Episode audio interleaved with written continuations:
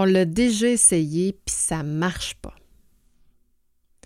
As-tu déjà entendu cet argument-là quand tu as proposé un truc, un projet, une solution dans ton entreprise? Soit parce que tu es un nouvel employé ou encore parce que tu es un employé investi, par exemple. Moi, personnellement, ça m'est arrivé comme euh, gestionnaire des ressources humaines plusieurs fois. Puis laisse-moi dire que ça me motive de me faire répondre ça parce que de démontrer que ça se peut, ça devient euh, un objectif à laquelle je tiens mordicus. Donc, euh, ben, c'est sûr que ça demande beaucoup plus d'efforts de convaincre les gens puis de gagner en crédibilité quand on part avec une strike comme ça. Que tu sois une personne atypique, intuitive ou les deux, bienvenue dans ce nouvel épisode. Aujourd'hui, je te parle des causes d'échec dues au changement. Atypique Intuitive décrit qui nous sommes, c'est-à-dire tous aussi différents de soi-même que des autres et surtout dotés d'un cerveau inconscient très puissant. Tu interagis avec des humains et c'est pas toujours facile. À travers mes contenus, j'aborde des concepts de gestion bienveillante pour que tu sois en cohérence avec qui tu es et avec tes vraies valeurs. Donnons-nous le droit de faire des erreurs et d'être vulnérables et surtout de pas toujours être à son top. Viens expérimenter intuitivement avec moi cette quête vers le développement de relations bienveillantes. Rappelons-nous d'abord quand est-ce que se produisent normalement les plus grands changements dans une entreprise? Hein, si euh, tu te rappelles, la semaine dernière, j'en ai parlé des cycles normaux, du cycle normal de vie d'une entreprise qui contient quatre étapes dans lesquelles on retrouve des transformations, je dirais, comme habituelles. Donc, la première étape, c'est le démarrage d'une entreprise. Hein, c'est qu'on construit. normalement, c'est juste du changement, puis le changement est normal. On l'accepte, on l'assimile au fur et à mesure. On met des choses en place, euh, des procédures, on met des applications, on embauche des ressources, etc. Donc, beaucoup, beaucoup de turbulences, mais très peu de résistance parce que ça fait partie du démarrage d'une entreprise. Mais à un moment donné, on vient comme un peu euh, habitué, puis on devient confortable dans nos habitudes, puis là arrive la croissance d'une entreprise. Donc, c'est là vraiment qu'une entreprise va commencer à se transformer.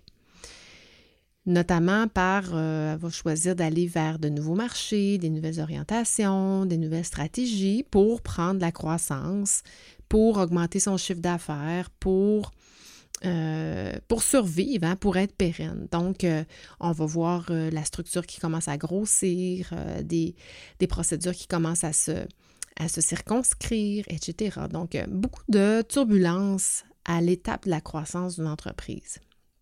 Et une entreprise peut croître pendant quelques années, mais pendant plusieurs années aussi, selon le type d'entreprise, le temps depuis quand elle existe, etc. Donc, mais éventuellement, l'entreprise va venir à maturité. Et c'est là que euh, souvent les prises de conscience sur les valeurs, la culture, les nouveaux besoins en matière de pratique de gestion, en technologie, les investissements, pour prendre un autre élan, vont aboutir. Donc, euh, beaucoup, beaucoup de turbulences aussi à cette étape-là. Souvent, les, employés sont là depuis quand même un bon bout de temps. Donc, euh, plus un employé est longtemps dans une organisation, plus il va être résistant. Plus son ancienneté est grande, plus il va être résistant au changement. On, a longtemps pensé ou on pense que c'est dû à l'âge, mais euh, la corrélation peut se faire, mais c'est vraiment l'ancienneté. Ça, ça veut dire qu'une personne qui a 50 euh, ans pourrait être moins résistant qu'une personne qui en a 40 parce qu'elle vient juste de rentrer dans une entreprise, par exemple. Mais bon, ça pourra faire l'objet d'un autre épisode. Euh, mais là, j'arrive à la quatrième étape de l'entreprise qui est son déclin. Et là, on va soit fermer, on va soit vendre ou encore mieux, on va transférer l'entreprise vers, on va faire un transfert de direction vers une équipe de relève.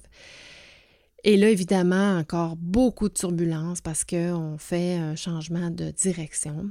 Et euh, ben, moi, je suis d'avis que les deux plus grands changements dans une entreprise sont le changement de dirigeant et le changement de culture. Donc, la très grande majorité des, changements, des démarches de changement dans les entreprises aboutissent pas. Pourquoi? Parce qu'on parle aussi de 80% Les chiffres, les chiffres sont élevés, là. Donc, elles ne se terminent pas. Donc, les, les changements escomptés ne sont pas atteints.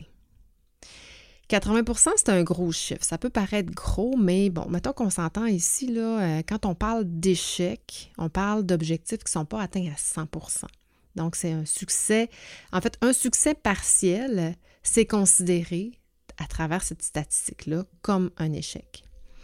Et si je compare avec le monde du sport, arriver en finale pour un sportif de haut niveau, pour un athlète, qui arrive en finale, mais il perd la finale. Donc, si je fais la comparaison, la, la perdre en finale, ça serait un échec parce que l'athlète veut être un champion olympique, par exemple.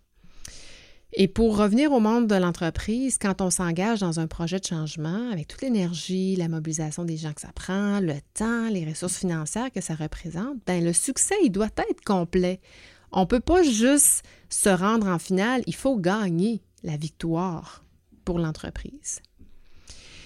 Les critères de succès habituels d'un projet de changement, si on les regarde, parce que c'est quoi, je vais te parler de c'est quoi un échec, mais je vais te parler aussi de c'est quoi un succès. Donc, ça serait, par exemple, réaliser le, projet de changement dans le temps oui, le temps qu'on s'était fixé, dans le budget qu'on s'était fixé, de respecter le budget. Euh, les objectifs techniques euh, sont, atteints. Par exemple, euh, j'ai implanté un système ERP, donc à la fin, on peut dire que c'est un succès. Ça peut être aussi des objectifs d'entreprise qui sont atteints. Par exemple, ça peut être un regroupement ou une relève ou, ou une vente, etc. Et les succès, les objectifs humains aussi qui sont atteints. Euh, un changement de culture, par exemple, une diminution d'un taux de roulement, une augmentation de la mobilisation, etc. Donc maintenant, pourquoi on échoue?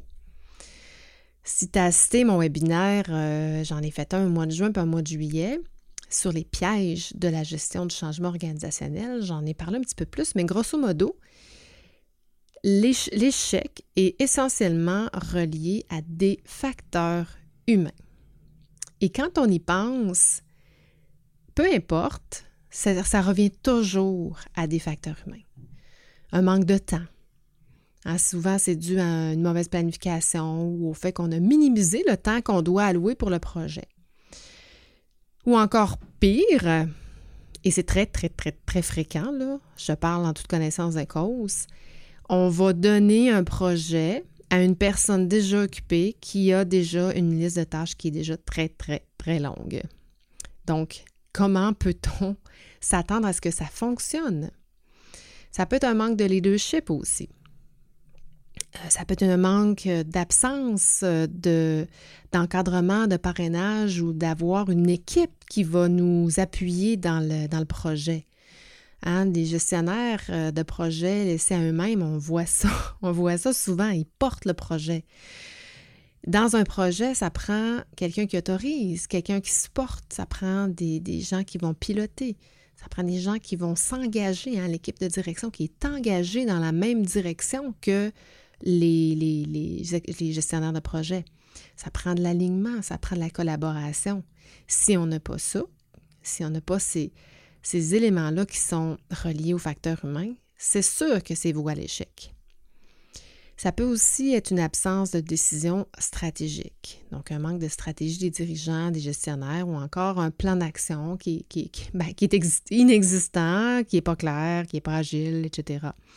Ça, ça fera l'objet d'un autre épisode aussi, l'agilité dans un plan d'action qui est essentiel pour arriver à ses fins.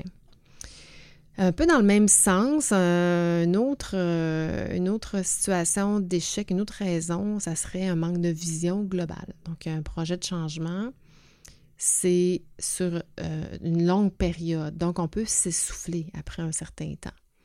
Donc, on peut voir, tu sais, comme si on écoute un film, puis que l'intrigue est trop longue à venir, ben, on va se mais c'est un peu la même chose dans un changement qui aboutit pas, ben on va se désintéresser, on va oublier, on va passer à autre chose, on va arrêter d'y croire, soit le gestionnaire de projet de gestion de changement lui-même ou encore les employés qui y croient juste plus, puis là, ben, on se désintéresse l'énergie, puis là, puis ça tombe. Ça peut aussi être des intérêts personnels versus, je veux dire, intentions personnelles versus des intentions pour l'entreprise une personne, elle va dire, euh, elle va porter un projet, tu what is it for me? C'est la première question qu'une personne va se poser, puis si je suis un gestionnaire de projet, puis je suis impacté de par le changement, ben consciemment ou inconsciemment, ça se peut que je mette moins d'énergie puis de passion pour que ça fonctionne. L'humain étant ce qu'il est, évidemment. Ça peut être un manque de compréhension de la situation initiale aussi. si ça n'a pas été expliqué, les besoins n'ont pas été clairement identifiés, les objectifs, le, scope du projet, de la gestion de projet. Si c'est pas compris, ben c'est oui à l'échec. Évidemment. Et bien qu'on réalise de plus en plus, hein, parce que quand on regarde les statistiques, euh, les raisons humaines, j'invente rien aujourd'hui quand je te partage ça. Mais bien qu'on le réalise que ces raisons d'échec-là sont d'ordre humain, paradoxalement, ce qui est drôle, c'est qu'on donne encore des raisons officielles comme explication d'échec d'ordre technique.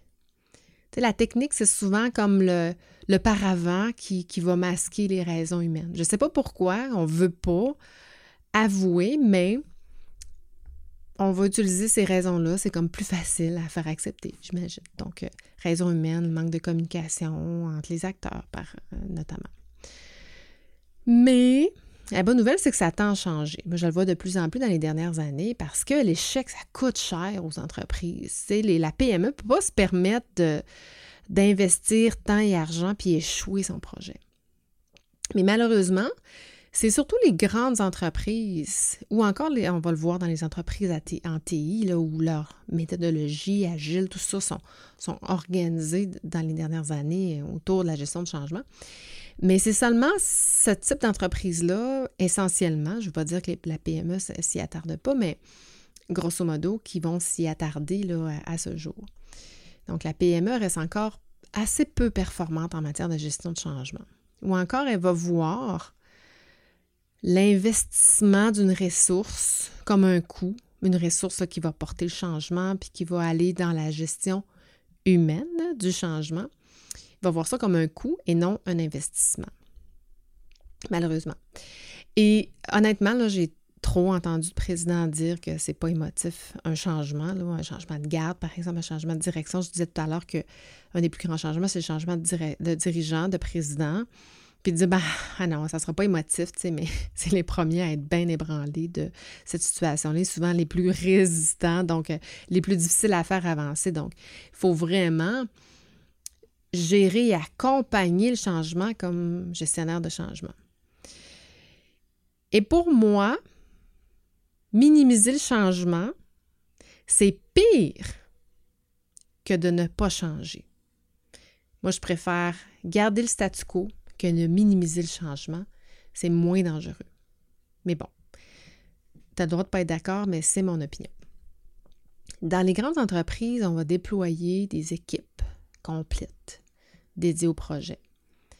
Par exemple, euh, des changements de système informatique. On va avoir des équipes dédiées pour ça. Puis on va de plus en plus intégrer une personne qui va aider à la communication, à la gestion de l'humain, etc. Les fusions, les fusions d'entreprises, de départements, les changements de culture. Donc on va voir des gens s'intégrer de plus en plus. Puis on le voit aussi depuis quelques années, euh, l'arrivée des spécialistes en gestion du changement. Il des formations euh, universitaires, je pense que c'est un, certificat ou peut-être même un bac en gestion de changement, mais euh, qui vont venir s'intégrer à ces équipes-là. On les appelle souvent des conseillers en transformation organisationnelle ou en transformation de culture ou en gestion de changement, etc. Je l'ai vu euh, dans les dernières années euh, dans des grandes compagnies d'assurance ici au Québec. Euh, je l'ai vu à la CEPAC aussi, conseiller en transformation organisationnelle. Je pense que c'était au niveau d'un changement de culture organisationnelle. Puis on a embauché une personne dédiée à ça. Mais moi, je pense que les compétences en gestion du changement, ça ne devrait pas être réservé à des fonctions. Je trouve qu'on est en train de cristalliser une fonction de gestionnaire de changement et à mon avis, et à l'inverse, je pense que toutes les fonctions qui travaillent de près sur des projets qui amènent de la transformation, qui amènent du changement, devraient développer ces compétences en gestion de changement. Euh, on a juste à penser au courage de dire les choses, à la patience, à l'écoute, à l'empathie, la capacité d'adaptation, euh, etc., etc. Il y en a plein, là, mais... Euh, et en fait, je pense qu'on devrait faire ça, on devrait développer la fonction, souvent on va voir sur la, fonction RH, mais je l'ai vu aussi dans fonction des gens en communication, des ingénieurs. Euh, il y a d'autres fonctions aussi qui euh, se voient euh, offrir des projets comme ça qui amènent du changement, mais sont démunis quand ils arrivent en matière de, de gestion de changement humaine. Et c'est pas de leur faute, c'est que dans les cursus scolaires, c'est défaillant. Hein, on ne parle pas d'humain, on ne parle pas d'intelligence émotionnelle, on parle d'intelligence euh, intellectuelle, de, capacité intellectuelle, on parle de technique encore beaucoup quand on regarde les cursus scolaires. Donc euh, voilà, c'est dans cet esprit-là que j'ai développé euh, l'Académie de la transformation organisationnelle parce que en fait, moi, je veux aider les gens à développer leurs compétences, puis leur méthodologie, puis une méthodologie, en fait, qui va permettre d'éviter les pièges en gestion de changement, puis conduire une transformation qui est non seulement mécanique ou mécaniquement planifiée, comme je dis, parce que c'est facile d'aller sur Internet, dire comment je fais du changement, puis d'avoir les étapes. C'est facile. C'est très mécanique et très euh, procédural. Mais moi, je vais aller plus loin que ça. Je vais aller dans l'humainement réfléchi. Puis à chaque étape, il y a un humain derrière qu'on doit gérer. Et ça ne se fait pas en regardant sur le web, ça se fait avec les compétences humaines qu'on a intégrées avec euh, la réalisation de, de, de, constats, hein, de réaliser qu'il se passe des choses, de constater, je vais dire comme ça, de constater que l'humain va réagir et, d'accepter que l'humain réagit. Et si je peux faire une différence dans les entreprises francophones, ben, je pourrais dire que j'ai servi ma mission. L'académie, c'est une formation qui est axée sur les étapes. J'en ai six étapes de changement. J'en parle souvent dans mes, euh, trucs, mais il y en a six. Euh, selon l'envergure, je pense que c'est pas mal toujours les mêmes. Évidemment, là, si on parle d'un changement d'un numéro dans un, dans un processus ou un numéro de pièce, on n'est pas à même place. Là, un changement avec une certaine envergure euh, ou les changements que j'ai mentionnés là, euh, euh, tout au long de, l'épisode. Mais pour moi, il y a six étapes puis que j'ai mis à l'épreuve, évidemment, là, mais qui se répètent de projet en projet. Donc, mon objectif avec l'Académie, c'est vraiment d'accompagner ton changement organisationnel dans ton entreprise en 10 semaines. Sur 10 rencontres. On travaille sur ton projet en petits groupes de 4 à 8 personnes. Donc, euh, si tu te demandes un peu le genre de transformation sur laquelle on peut travailler, là, euh, euh, vous, vivez peut-être une croissance, là, comme je disais dans le cycle, le deuxième cycle de vie, la croissance, de développement de nouveaux marchés, on lance un nouveau produit, ben ça, c'est le genre de projet qui se doit d'être euh, géré. Donc, euh, ça, ça en fait partie. Tu entends beaucoup des critiques de, tes employés sur vos pratiques de gestion. Les gens, ça, chiale. Il y a quelque chose qui se passe. Il y a beaucoup de changements. le climat est affecté, le moral des troupes. Euh, vous avez beaucoup de départs d'employés. Il faut faire quelque chose. Mais ça, là, c'est de la transformation. Il faut, faut, faire des changements. Mais ça ne s'improvise pas parce qu'on peut Pas comprendre la finalité, ça faisait partie des, causes euh, d'échec, mais on peut vouloir faire ça, mais sans, mais de façon très spontanée, euh, intuitive, mais sans avoir une méthodologie, un objectif bien précis et euh, une équipe qui est impliquée, qui va dans le même sens que nous et une, méthode qui, qui est respectée. Un autre exemple, euh, ton président veut partir à retraite. Ça, c'est vraiment un des plus gros changements qu'il faut, euh, qu'il faut gérer, qu'il faut accompagner. Il veut vendre, il veut intégrer une équipe de direction, une équipe de relève. Donc ça, c'est une transformation organisationnelle majeure. Si c'est le cas, viens à l'académie, embauche pas un, consultant. Fais-le si tu as, une fonction, puis tu as un intérêt, puis tu penses que tu as la capacité de le faire. Développe tes compétences. Tu vas être capable de le faire. Euh, vous implantez un système, un nouveau système ERP, une transformation technologique, il faut le gérer. C'est la transformation. L'entreprise arrive à maturité, l'équipe se rajeunit, hein, il y a une transformation au niveau de l'équipe de, direction. Euh, on n'est plus en lien avec nos valeurs, on veut se réapproprier nos, nos nouvelles valeurs. C'est de la transformation parce qu'il faut le gérer. Souvent, on va penser que si c'est mieux à nos yeux, les gens vont adhérer. Mais c'est pas vrai. Si je change de culture, c'est la plus grande transformation qu'une entreprise va vivre, qu'elle soit mieux ou pire. Passer d'une entreprise de contrôle à une entreprise de confiance, c'est aussi difficile que de passer d'une entreprise de confiance à une entreprise de contrôle. Les gens sont perdus, ça amène la turbulence. Il faut le gérer. Donc, tu souhaites transformer ton entreprise ou te solliciter pour faire un changement, mais juste l'idée que ça échoue, ça te hante la nuit. Donc, l'académie, si tu es dans cette situation-là, est là pour toi. Et ça commence dans quelques semaines. Je travaille très fort là-dessus. Ça avance. Je suis vraiment contente de là où on va, où je vais aboutir. Ça commence au début octobre. Donc, euh, comme tu me suis sur mon podcast ou dans mes contenus, je veux te donner un avantage de plus en t'informant avant les autres et en te donnant un rabais VIP supplémentaire à celui qui va déjà être appliqué pour mon offre de lancement qui va se faire quelque part en septembre. Donc, c'est dans quelques semaines. C'est très bientôt. Donc, euh, le prix que je vais t'offrir, là, tu ne paieras jamais plus bas que ça. Puis en plus, c'est subventionnable par Service Québec jusqu'à la hauteur de 50% Donc, euh, si, ça te parle, c'est le moment ou jamais. Sinon, ça va être plus cher à partir de 2023. Alors voilà, si tu as un intérêt ou tu veux avoir plus d'informations, ben, tu as juste à me laisser savoir. Je te dépose un lien qui s'appelle la liste VIP que tu vas trouver dans les notes d'épisode. Ça t'engage à rien, sauf peut-être d'avoir un rabais significatif puis une place presque garantie si tu veux t'inscrire ou si tu te qualifies pour euh, l'académie comme académicien ou académicienne. Donc voilà, avec l'arrivée de l'académie va arriver aussi la fin de la saison atypique intuitive. Encore une fois, moi j'aime ça le changement. Mon podcast va changer de nom. Je t'en parle, je pense, c'est dans deux semaines avec un invité spécial que j'ai hâte de te présenter, que si tu ne connais pas, tu vas vraiment adorer. Et il me reste donc euh, la semaine prochaine euh, un dernier épisode. Donc j'ai hâte, euh, j'ai hâte de terminer cette saison-là avec toi et, d'entamer la prochaine là, avec beaucoup d'énergie, de passion, mais surtout beaucoup, beaucoup, beaucoup d'idées. Alors voilà, merci encore d'avoir assisté à cet épisode le plus beau cadeau que tu peux me faire, c'est d'aller ranker, donner 5 étoiles, me faire un commentaire, m'écrire un courriel. Ça me fait toujours plaisir. Je réponds toujours et je lis tous tes courriels. Donc voilà, je te dis à la semaine prochaine pour le dernier épisode de la saison 3. Ciao, ciao! Cette chanson, elle est pour nous. Mm-hmm.